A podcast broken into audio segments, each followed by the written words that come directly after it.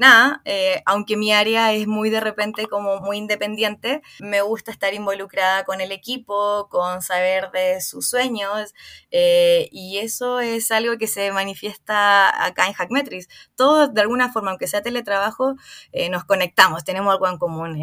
me encanta.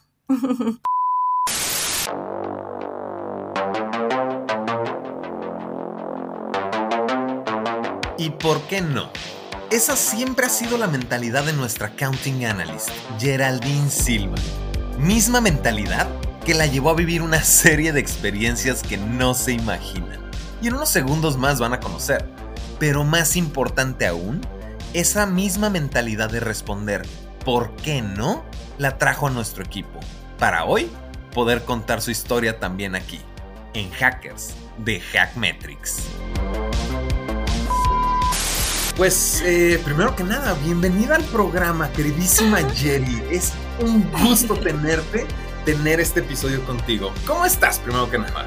Ay, feliz, feliz, ansiosa. Eh, estaba esperando este día para que charlemos como, como siempre ahí de la vida, muy felices. Así que, nada, estoy muy entusiasmada y feliz. Gracias por la invitación. No, hombre, muchísimo gusto. Gracias por darme el tiempo y darme el espacio, ¿no? Yo también estoy emocionado por el episodio de Geraldine Silva, pero ¿has escuchado los otros episodios? ¿Cuál te ha gustado más? Cuéntame. Sí, no, soy fan. Eh, he escuchado todos. Eh, me encanta. Creo que tengo un poquito de cada uno. Eh, no sé, el de nada, el currículum, el mío también era malísimo. no sé, eh, Frank, eh, su amor ahí a, la película y de volver al futuro y todo eso, y esa película, no sé, todo un poquito. Eh, y nada, de Cote también me encanta y tener, compartimos ese amor por las finanzas y los números, así que está brutal. Por supuesto, gracias por terminar con el de Cote, que le mandamos un bellísimo saludo a la Nadia, al Fran y a la Cote. Este, cuéntame, primero que nada, ¿cuál es tu rol y qué te toca hacer dentro de Hackmetrics? Dale, dale, comencemos con eso. Bueno, mi rol, eh, soy analista contable em, y lo que hago es llevar al día el tema de la contabilidad, asientos contables, tema financiero, em, facturación, cobranza clientes, eh, de todo un poquito también apoyo ahí recursos humanos, etcétera. Em, bueno, eso es lo que mi día a día. Em, y eso es un, me encanta, es una carrera que tiene un poquito de todo. Eh, no sé si aquí quizás abordo ese tema de, la contabilidad ahora o lo vemos después cómo llegué a tomar esta decisión. Eh, pero es una carrera que necesita también mucha cosa, o sea, eh, es algo que necesita mucha atención, mucha atención al detalle. Em, y eso me gusta, porque soy una persona muy hiperactiva, eh, que me gusta hacer muchas cosas al mismo tiempo, pero cuando tengo que ponerme así concentrada, voy, me coloco mis audífonos, mis lentes. Eh, y hoy soy una Yeri ahí más, más ordenadita. Eh, y me ha ayudado, me, me, ha ordenado mucho, gracias a Cote también, tengo que agradecer. Mi saludo especial para ella y la paciencia. Gracias, Cote. Chulada. A ver, cuéntame, ¿estudiaste contabilidad y finanzas o qué estudiaste? Sí, eh, estudié la carrera de contador público, contador auditor, eh, vespertino, mientras trabajaba en la Fuerza Aérea. Em,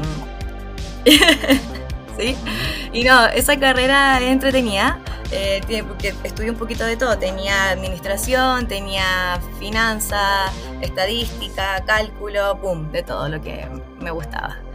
Em, y nada, eso. Ahí saqué esa carrera y es muy entretenida. Eh, porque insisto, saca otra versión de mí, de, concentrarme mucho en los números y que sea una cuadratura perfecta es una satisfacción, güey. Chulada, chulada. Y me decías que te gusta, dentro de esta hiperactividad que tienes, la manera de agarrar control y tener completo orden es ponerte tus audifonitos y poner a cuadrar las cosas, ¿no? Que de cierta manera te da esa certidumbre que ya hemos hablado dentro del programa, ¿no? Pero me llama mucho la atención que alguien tan social alguien tan abierta, alguien que en mi experiencia yo la vi en la Ciudad de México convivir con todo el mundo, nos descuidábamos 30 segundos y Jerry ya estaba en las trajineras de Xochimilco tomándose fotos con desconocidos, dándole su celular, por cierto. Este, precisamente me dio, me, da mucha curiosidad, ¿no? ¿Por qué irse a algo que tal vez te pueda aislar de algo que te gusta muchísimo, que es socializar? Bueno, si quiere, podemos tenemos una respuesta y podemos ir a mis inicios, creo yo. Eh, ok, me parece excelente. Cuéntame, ¿dónde viene esto? Me tinca, para que ahí eh, nos pongamos el día y de dónde viene esta y hay multifacética, creo. De chiquitita, eh, bueno, tuve una infancia muy feliz. estuve muy, muy, feliz, rodeada de mucho amor y me encantaba preparar, no sé, un domingo familiar, un show para la familia un show de magia, hacía ah. algunos shows de stand-up comedy, no sé, con broma y personaje de la familia. Eh, no sé, me encantaba ahí algo entretenido. Eh, de chiquitita me gustaba también llamar la atención de esa forma con mi familia y que fueran parte. Eres la mayor de tus hermanas, ¿no? Eh, no, casi. Somos cuatro. Em, ah, ah. Mi hermana mayor. después vengo yo. Después viene mi hermano Chelo. Saluda ahí también para él. Y después viene mi hermana chica que tiene 17. Te sentabas a hacerle shows a tu familia, ¿no? No sé si te ayudaban tus hermanos o era tu forma de, de, participar dentro de la familia en el entretenimiento, no sé. No, yo llevaba la batuta, en verdad. es como, no, es solamente una once, una comida familiar, y es como, no, güey, quiero hacerlo entretenido.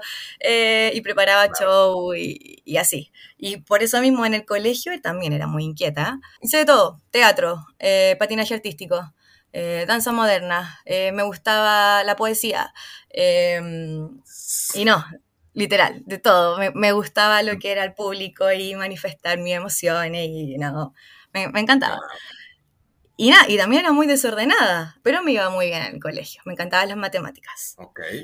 Y era de las que, no sé, si daban la tarea de la unidad 1 a la 2, yo hacía de la 1 a la 2 y la 3, porque quería aprender más. Hacía la otra tarea de matemática. Eh, no me dices qué hacer de tarea.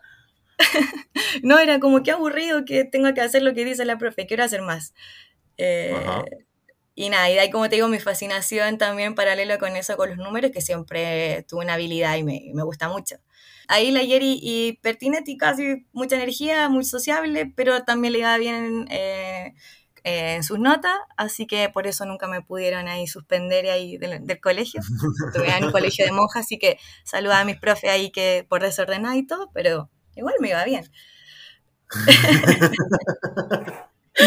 va, va, va, Porque justo ahí, ahí me da esa duda, ¿no? Me estás diciendo que hacías eh, patinaje artístico, danza moderna, eh, me mencionabas teatro, creo que tampoco mencionaste pintura ni judo, pero o sea, eran muchas habilidades las que estabas eh, atacando o desarrollando a final de cuentas, ¿no? Que era esta hiperactividad que tenía Jerry, que era el poder expresarse, ¿no? El, dar a conocer eso que hay dentro del cerebro de Jerry.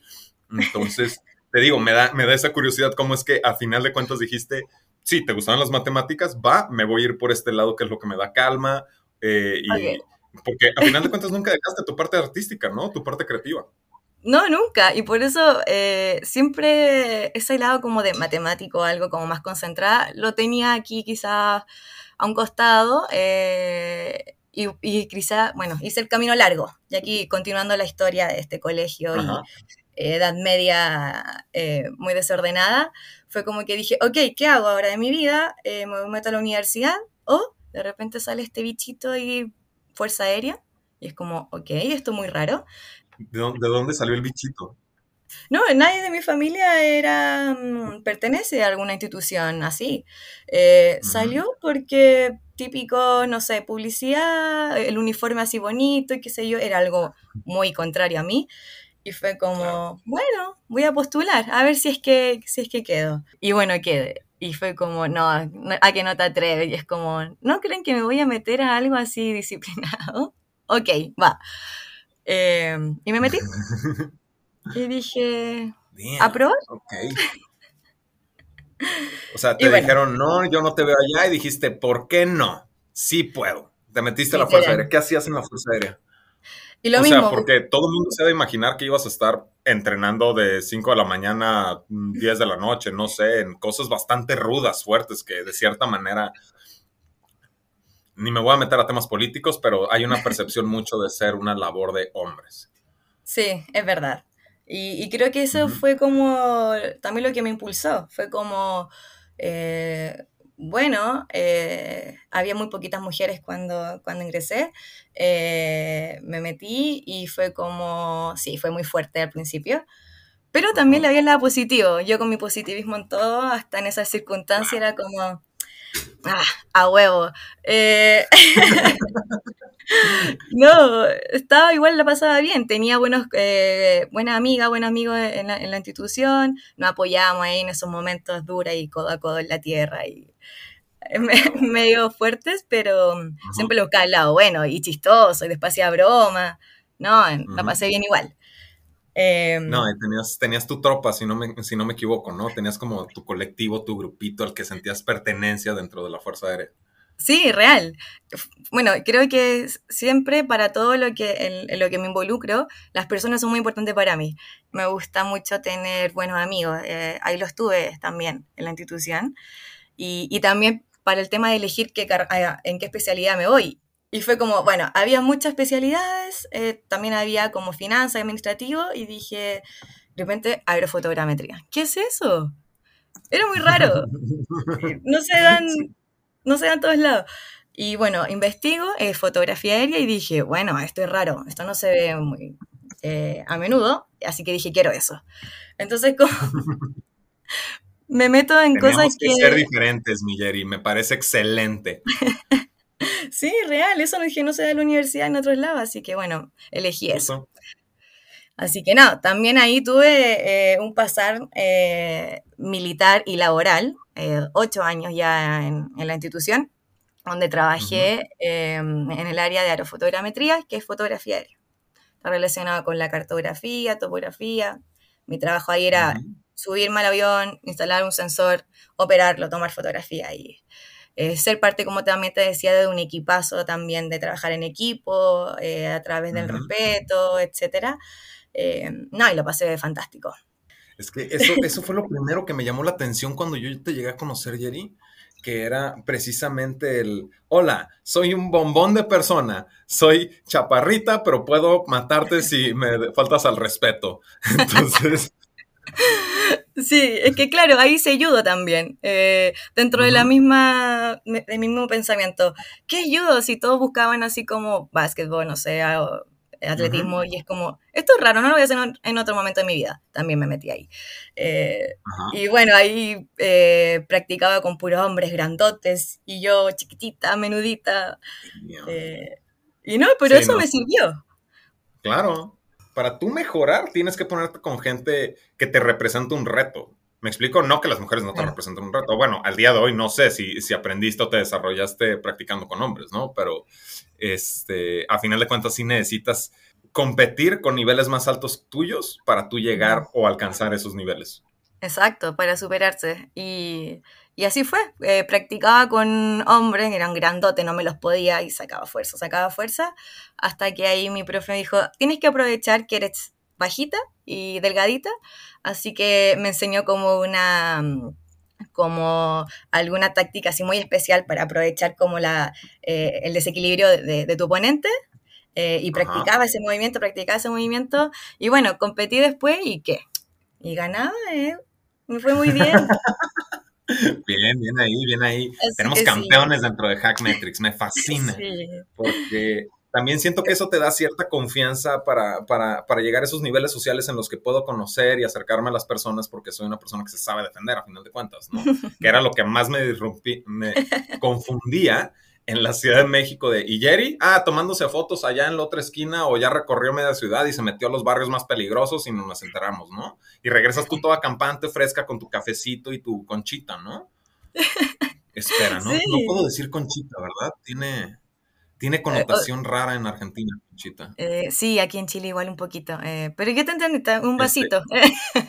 no sé. Y, tu pan dulce, digamos tu pan dulce, para, para, evitar problemas o que me corran. me parece. Este, pero ok, ok, entonces dentro de la Fuerza Aérea, ¿no? Tú llegas, te enteras de, la existencia de la Fuerza Aérea, te empiezan a decir no puedes y eso te va convenciendo de claro que sí puedo, no me vas a decir lo que debo yo de hacer, ¿no? ¿Cuánto tiempo duraste en la Fuerza Aérea? Eh, duré ocho años eh, y bueno, en ese camino eh, yo creo que al, al año 4, al año 3, eh, ya me di cuenta que no era lo mío. Que sí, lo aproveché mucho, aprendí mucho, también me convertí en una persona muy ordenada, muy responsable, puntual, etc. Entonces, en verdad, sí, me sirvió mucho, pero dije, ok, ¿qué más hago? Eh, de mi día a día, de quizás de volar y hacer cosas como operativa. Eh, yo también buscaba algo de crecimiento y desarrollo profesional, conocimiento. Y bueno, me di cuenta que iba a ser muy difícil ahí, eh, así que dije, bueno, me, me, voy a colocar a estudiar y comencé a estudiar la carrera de contador auditor vespertino, mientras trabajaba y estudiaba. y decidí por, por, eso porque fue como, ok, retomo mi, vuelvo a mis raíces, eh, lo que me gusta, los números, y es como, si me da nada, voy a, dije, y, lo, y aún me acuerdo, me matriculé y dije, una vez que egrese, yo me voy, literal, fue así. Eso eh, dijiste. sí, yo me, me, matriculo y me voy de la Fuerza Aérea, así tal cual. Y bueno, pasó el tiempo, eh, hasta que, bueno, el año pasado, bueno, ya antepasado, sí, me titulé y estaba esto de la pandemia. Eh, y fue como, wow, no tienes miedo de, de dejarlo seguro, eh, una jubilación, lo que sea, un trabajo estable, y irte, y es como, y bueno, si no es ahora qué, voy a venir una pandemia, quizás cuánto más va a durar. Eh, no, dije, ya, ok, me voy. O sea, me, me, me llama mucho la atención, ¿no? Esta parte del, a ver, a mí nadie me va a tener, claro que puedo, digan lo que digan, ¿no? Después de un ratito dices, ok, sí pude, ¿no? Pero Jerry, Jerry todavía tiene esta ambición, Jerry todavía tiene esta, esta hambre de que puede lograr más. Claro que te desarrollaste en esta parte de la disciplina, sobre todo, este, que tal vez dentro de la misma hiperactividad haber sido una joya poder tener control sobre lo mismo, ¿no? Y ahí, pues ya una vez egresada, estás dentro de la pandemia, por ahí te topas, estabas buscando en tu, en tu laburo y te topas con Hackmetrics. ¿Cómo fue que te topaste con Hackmetrics? Sí, eh, literal em, por LinkedIn. Em, me topo con Hackmetrics eh, con el anuncio de que necesitan ahí analista contable y dije, wow, año de experiencia también coincidía con lo que yo tenía, eh, que también aproveché en la institución y pude trabajar ahí también en el área contable, así que ya tenía un poquito de conocimiento eh, y dije, bueno, vamos también por el anuncio ahí que de repente era una empresa ahí fuera de serie. El anuncio es muy llamativo, a mí me encanta que ocupen esas palabras así muy llamativas y al final ahí tienen, eh, tenían así como, y siempre al final de, del mes o algo compartimos con alguna cervecita y es como... No mames. Ah. manches, y dije, wow, esto suena muy, muy interesante. Y dije, bueno, va. Eh, y me pasó mucho Con que. cervezas te convencimos entonces, así. ¡Ey, no soy la única! Estoy segura. Eres la única que se ha atrevido a decirlo. Eso tienes toda la razón. Este, eres la única que lo ha dicho dentro del podcast. Sí, no, sin miedo, que, que salga. no, pero era un conjunto de todo, ¿eh? También, eh, también el tema de una startup, eh, también algo que también me llamó mucha atención. Entonces dije, ya, aquí va. Eh, ¿Sabías, ¿Conocías de startups antes de Hackmetrics? No. No, no, para nada. me puse a investigar antes de la entrevista, lo mm. encontré fascinante em, y me llamó mucho la atención porque tenías compañeras que, que al mismo tiempo estaban buscando típicas, típico trabajo en empresas muy corporativas, qué sé yo, y es como, no, qué aburrido. Yo dije lo mismo, quiero lo nuevo, quiero lo diferente, eh, y va, y, y, fue así. Em, entonces, nada, y siento que hice match al tiro la, la entrevista. Eh, haciendo también un poco referencia a lo que dijo Frank de su entrevista, que duró muchos, eh, la mía también. también, también. Sé que, sé que eres muy conversadora. De hecho, en la Ciudad de México sí se nos iba todo el día escuchándote, Jerry. Pero cuéntame, porque te enteras de Hackmetrics, te estamos seduciendo ahí con las cervezas, ¿no? Pero ¿qué percepción tenías tú sobre una startup de ciberseguridad que manejaba las terminologías como, como hacker, como hackeo, este, seguridad ofensiva, tecnologías de la información? ¿Qué percepción tenías previo a entrar al equipo? Sí, bueno, primero el tema de startup. Eh, me llama mucho la atención eso de una empresa emergente, que tiene gran, gran potencial de crecimiento, eh, y ahí, ahí también averiguando el uso de tecnología, de información, y fue como, wow, eh, esto algo nuevo, averiguo. Y, y de repente, Hackmetrics, hacker, y la típica connotación negativa de, wow, ¿qué hacen esto? Y están hackeando o cosas así. Y bueno, me puse a, averiguar y fue como, no, una connotación positiva. Eh, em, entonces fue y, no, y de hecho la entrevista fue como que Adriel cuando habló de, Hackmetric, eh, ahí cambió totalmente mi, mi, perspectiva. Le dije así como, wow, gracias por esta intro, porque claro, tenía esa típica connotación que hackeaban, hacía como la como te digo, connotación criminal o qué sé yo. Y es como, no, eh, boluda, es como todo lo contrario mejor, así queremos cambiar el sistema y hacerlo mejor. Eh, y es como, wow. ¿Te quedabas con la duda de, si entro a trabajar aquí, ¿en algún punto voy a tener que testificar en algún jurado? claro, fue como así, dije, bueno, dije, igual, dije, todo muy interesante. No, pero lo encontré grandioso. Y, y, luego, y luego también averiguar de la normativa y todo, y fue como, rayos, esto, aquí nunca voy a parar de, aprender. Y, eso era, que creo que también lo hemos hablado, eh, que tenía hambre de conocimiento. Esa palabra me, impulsó a moverme eh, y como te digo, también hice match cuando en la entrevista, eh, que yo, yo dije en la entrevista, así como, ¿qué sientes ahora? ¿Qué, ¿Qué, quieres? Y es como, no, perdón, cuando dijeron, ¿por qué te vas de la institución si algo tan estable? Y yo fue como, no, es que tengo hambre de conocimiento, o sea, quiero seguir aprendiendo. Y en Hackmetric fue, fue así, literal. Chulada. Entonces nos dices, tengo hambre de conocimiento y llegas con los retos de Hackmetrics, ¿no? Te integras, te integras al área contable, conoces a Cote, conoces al equipo de recursos humanos, ¿no? Sí, sí. Cuéntame ahí de, qué te tocó hacer, ¿no? Cuando recién entrabas, cuántas personas éramos, cuál, cuál fue el reto que te tocó llegar a implementar dentro de Hackmetrics, porque a final de cuentas no era como que llegábamos a cubrir una plaza, sino que estábamos buscando seguir desarrollando y creciendo dentro de Hackmetrics. Bueno, cuando llegué, claro, estaba justamente Cote, Em, ella veía todo el tema también eh, contable, pero ya eh, la empresa estaba en crecimiento, el tema de facturación, el tema de llevar eh, los libros y los, no sé, los estados financieros, y además de hacer una proyección, no solamente de que sea como algo operativo. Eh, creo que eso fue uno de los desafíos en los cuales me, me, comentaron al inicio. Había muchos más clientes, eh, eh, también necesitaba enfocarse en temas ya netamente financieros, así que ya ahora solamente, ahora era responsabilidad mía todo lo que era la contabilidad y también hacerme cargo de nuevos desafíos cuando de repente Adriel dice, ok, va, vamos a abrir nuevo mercado en X país. Eh, desafío, Yeri, eh, no sé, buscar el cómo, dónde, cuándo, la mejor forma de hacerlo en tema de impuestos legales. Y es como, ok, eh, creo que eso es un gran desafío, porque al principio de la universidad te enseñan a hacer cosas netamente como quizás operativas o, rutina, o sea, rutinarias diarias de operaciones, como pum, pum, pum, pum. Sí. te enseñan a ser un empleado. Sí, es como, tienes esto, tienes que hacer esto de, no sé, de 8 a 5 y listo, va. Pero acá no, es la capacidad de análisis, de, te dan también la oportunidad de, hacer mejoras, de, proponer ideas. Entonces es como, wow. Esto es poner en práctica lo que aprendí en la universidad, pero acá de una forma mejor, análisis y, dar propuestas y, dar soluciones. Y eso está, fue genial. No, justo. Y creo que todos nos llegamos a topar con esa parte en la que la, escuela nos enseña, como lo dijiste, esta parte operativa, ¿no? Estas acciones puntuales que asumen que vas a hacer como empleado el resto de tu vida, ¿no? Y falta esta parte de la investigación, del desarrollo, de crear, etcétera, etcétera, etcétera.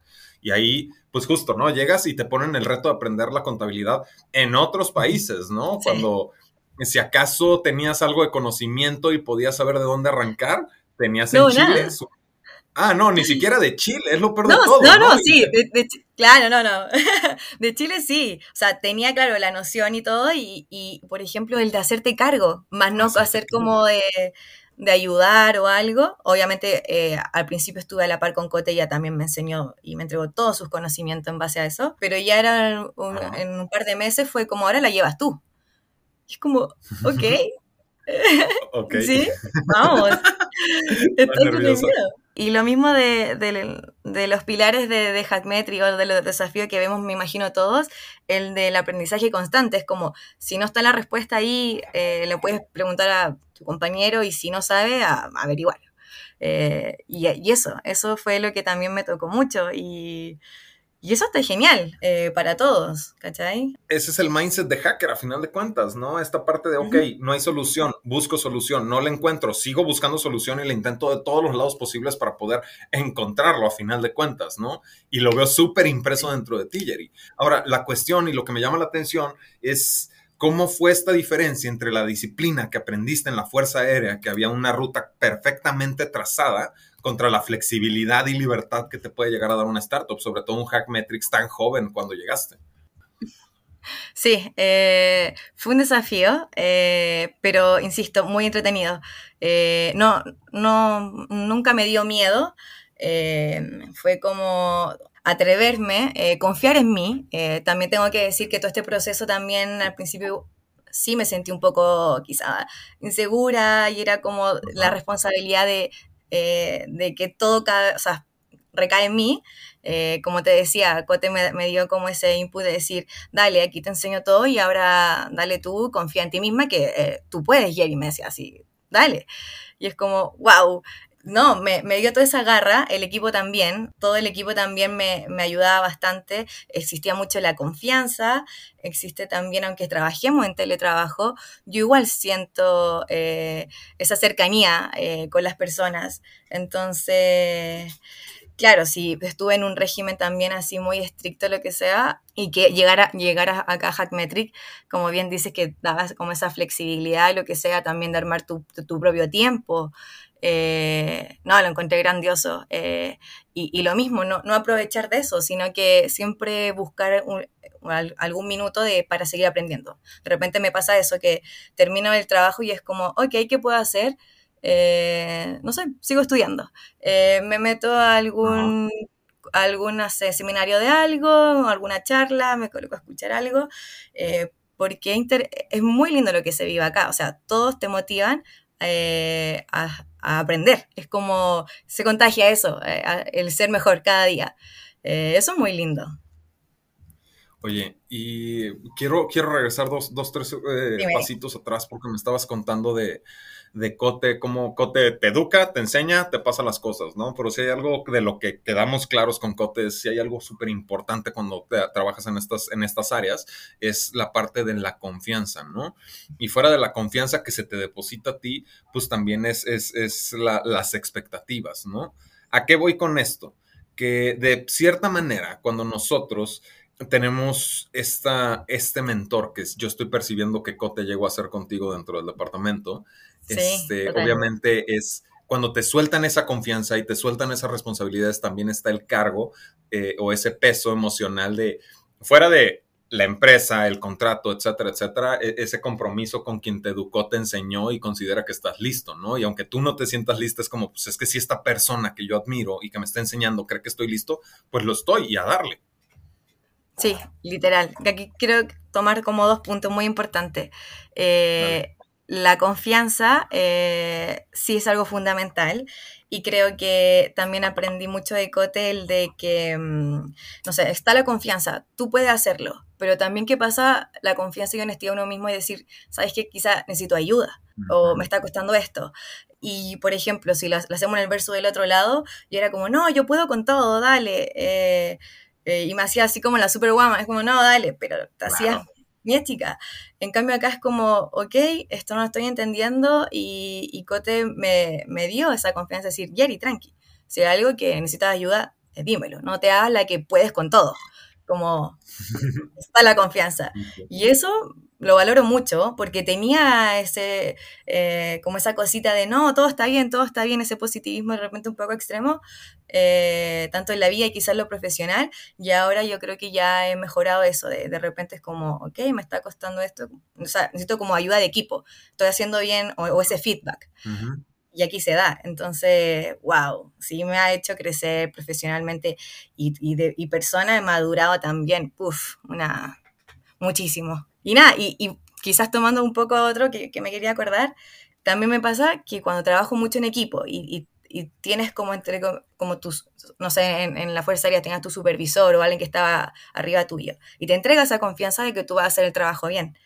Y pasa si le fallas o algo, em, a mí me da que no solamente que como que falles laboralmente es como, ah, me equivoqué, sino que yo tengo mucho ese vínculo de rayos, le, eh, no sé, fallé su confianza. Me pasa eso como así como con Coti, con el equipo, es como, ellos confían tanto en mí que es como, wow, no es solamente que yo falle como algo laboralmente, lo que sea, es como es un equipo que confía en ti. Y, y como persona, ¿cachai? Que eh, los quiero muchísimo, en, verdad me involucro y es como, wow, no, tengo que hacerlo bien por, por el equipo, por Hackmetry y así. Eh. Qué, interesante que lo menciones de esa manera, porque si hay algo que me mencionaste desde hace rato, eh, fue las personas son muy importantes para mí. Pero nada, Millari, realmente ya se nos acabó ahí el tiempo. Me encantaría que nos ayudes con una recomendación para el equipo. Vi esa cara de decepción, siento que te faltan muchas cosas que contar, porque te vi decepcionada de maldita sea, se me acabó mi momento de estrellato. Ah, no, no, dale, que tú sabes que a mí me encantaría seguir charlando. No, quizá hay un libro que me marcó mucho, se llama La sociedad del cansancio y hace referencia a, mm, a ver, a analizar el estilo como de vida de cada persona. de que cada persona de repente está en una rueda, como un hámster, no sé, moviéndose y caminando muy rápido. Eh, pero falta tener esa conciencia del día a día, eh, de las cosas esenciales. Eh, hay una palabra que me llamó mucho la atención y que nunca la olvidé, que se llama contemplar. Y creo que eso lo internalicé mucho y eh, si bien me siento una persona muy amante de la naturaleza, de las personas, de, experiencias, y creo que esa palabra de contemplar es darte como una pausa a tu vida, a tu día a día, de colocar pausa, decir que estoy haciendo, o sea, que estoy haciendo bien, hacia dónde quiero ir, eh, contemplar y ver eh, las personas que te rodean, no sé, agradecer, literal, darte ese minuto de, de, reflexión para continuar y ser cada día mejor. esa palabra es fabulosa. Increíble, contemplar. es, contemplar, de repente, no sé, uno va caminando por la calle y no te das cuenta de repente que hay un árbol tan lindo, contemplar de mm. repente que uno hace cosas tan cotidianas, o de repente que tienes en tu casa alguna planta, lo mm. que sea, o, o personas. Es como contemplar no solamente cosas físicas, sino momentos también. Eh, claro, apreciar, apreciar esos, esos pequeños detalles, ¿no? Enjoy the little things, dirían por ahí. Regla número 32 de Zombieland, si no me equivoco. Ese libro, repíteme el nombre, ¿es una de tus recomendaciones? Sí, La Sociedad del Cansancio. Es de un filósofo chino, muy seco. Ah, ok, pero supongo que este marco debe de ser importante. Sí, ¿Alguna otra no, digo muy seco en el término chileno, el seco de que es muy bueno, brillante. Ah, discúlpame, ya, perdóname, regionalismos. Este, ok, ok, no, pues yo, yo entendí una persona poco, poco abierta, dura, este, de cierta manera cruda. me pasa, siempre tengo que explicar cuando hablo con el equipo de México o le digo así como, ¡ay, qué, qué, eres seca! Y una vez Pau me dijo, Jerry, pero ¿por qué me dices eso? Yo creí que me considerabas o me tenías cariño. Y es como, pero Pau, digo que eres sequísima, que eres grandiosa, que eres fabulosa. Y es como, ok, yo me había asustado, me dijo Pau. A mí me encanta y, y cuando trato de hacer las cosas eh, de repente muy o sea, las cosas que son cotidianas o, eh, rutinarias, de hacerlas divertidas. Y por ejemplo, ayer me pasó, eh, y me acordé de ti y dije, esto te lo voy a contar. nada, estaba de repente... Estoy nervioso. no, no, tranqui, si algo... Para mí lo que entretenido. Ahí facturando, qué sé yo, haciendo como cosas de número, me coloco los audífonos y estaba con un teclado así, y te juro que sentí como que era la DJ de la contabilidad y estaba ahí eh, colocando números y era como, oh, wow. Y sentía como que si fuera mi mesa de, para tocar ahí DJ.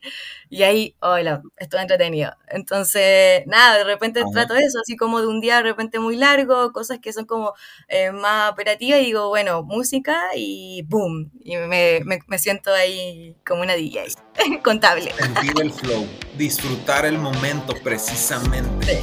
Disfruto este, cada momento de, de, lo que tenga que hacer de, en mi día a día, así que... Me consta, me consta. Por eso está en un episodio que no nos podía faltar. Por eso cuando dije a quién me recomiendan traer, fuiste de las primeras que me recomendaron. Está cabrón, Jerry. Y a las personas que escuchen esto, compañeras de universidad en área contable o quizá áreas financieras o el área del que sea, de verdad que eso, que no saben lo que se pierden de trabajar en, en startups. Siento que cuando tienen como esa idea de grandes corporaciones, lo que sea, es como, no sé, eh, son tan limitados los desafíos y es como lo invito a, a, que crezcan, a que tengan desafíos y, y no, no se van a arrepentir. Las invito a salirse de la caja. Sí, de la zona de confort, literal.